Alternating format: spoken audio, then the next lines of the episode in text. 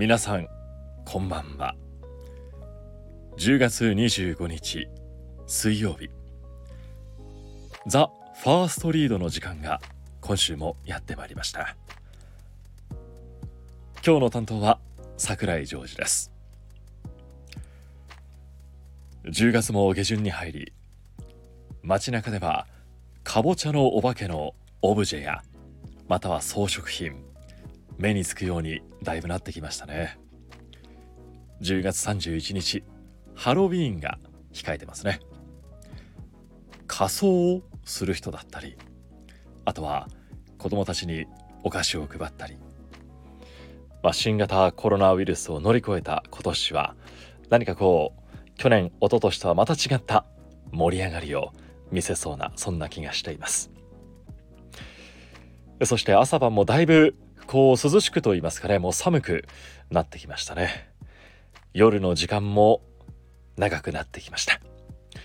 そんな今日はこんな作品をお届けいたします。あの9月に福岡の学生の皆さんに集まっていただいてワークショップを開催しました。これは以前もお伝えしたと思うんですけどもそこであの人に手紙を書こうというテーマで学生の皆さんに一人一作品書いていただきました。今日はこの中から西南学院大学の学生が書いた2つの作品をお届けいたします。まずはペンネーム佐々木さんの作品。タイトルは「件名うちの猫が可愛すぎるので共有。まずは添付した写真をご覧ください。わかります？うちの猫の写真です。頭を空っぽにしてひとまず5秒ほど。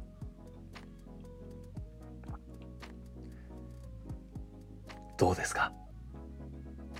次の写真です。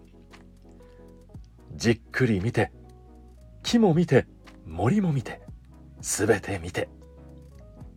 可愛いと思ったでしょ？そうなんです。可愛いんです。うちの猫。ねえ見てこの写真。くるんって丸まってる。もふもふがふわふわでキュートな塊。ね？可愛いよね。可愛いでしょ？ほら、この写真も。肉球がまるっとしてる。あくびをしてる。鼻がピンク。ひげがシュッとしてる。すんごくかわいい。まだまだ写真はあるので、すべて添付します。すべて目を通して存分にめでてください。この可愛さは独占できません。お裾分けです。忘れていたのでここに書きます。背景。佐々木殿。いかがお過ごしですか？うちの猫が可愛いのでお知らせします。警具 PS 今度うちに来て星釜をあげてみてください。生のうちの子は威力が違います。まあ、という猫愛が溢れて溢れてたまらない作品をお届けいたしました。もう添付の写真の説明がねもう冒頭に来ちゃって。ま本文といいますかね。佐々木さんに宛てたメッセージが一番最後にこう来てしまうというね、えー、よっぽどこう可愛い写真が撮れたんでしょうね。共有したくなってしまうということありますよね。うん。佐々木さんの作品をお届けいたしました。さあ続いてはですねちょっと甘酸っぱいと言いますかね、えー、青春のような香りがする作品をお届けいたしましょう。ペンネームメリーさん。タイトルは「勇気を出したあなたのために」背景桜の咲き始める頃。かっことここまで書いて黒く塗りつぶしてあるお手紙ありがとう。かっこ。とここまで書いて黒く塗りつぶしてある。ごめん。今までのはなし。書き直しすぎてもう替えがないからこのまま続きを書くことにする。こういうの慣れてないから。それもごめん。まず返事がだいぶ遅れたことについて。これもごめん。なんか謝ってばっかだけど、これはすぐ返すものじゃないと思って。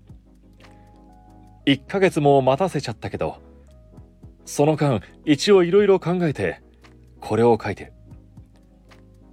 正直、結構迷った。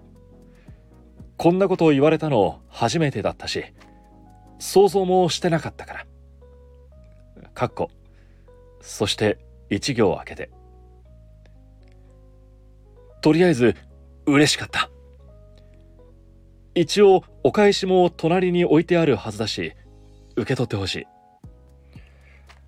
今、割と頭の中がまだぐちゃぐちゃで、あ、またごめんだし、元も子もないんだけど、詳しいことはまた、帰り道でも、いつもの公園でもいいから、直接話そう。でもとりあえず、返事だけ。ありがとう。俺も同じ気持ち。これからまたよろしく。警具。かっこ、と書いてあるが、これもまた塗りつぶしてあって、小さな文字で。かっこつかなくて、ごめん。いいですね。これ新しいなって個人的には思いました。ね、黒く塗りつぶしたということをねこうあえて口に出すと言いますかね括弧書きでこう表現することで気持ちの揺れ動く様と言いますかこういう悩んで悩んで悩み抜いてこう書いた手紙だという印象がより強くなるんだなというのをなんか学ばせてもらいました、えー、そして作品の欄外にもですねメリーさんから我々こう読み手へのメッセージというのが同じように書いてあるんですよ。それが字が汚くてすみません。なんかこれもね可愛らしいなぁなんてね思ってあの朗読をさせていただきました、えー、西南学院大学の文芸部のペンネーム佐々木さん。そしてメリーさんの2作品を今日はお届けいたしました。それでは今週のザ・ファーストリードこの辺りで失礼いたします。また来週お会いしましょう。おやすみなさい。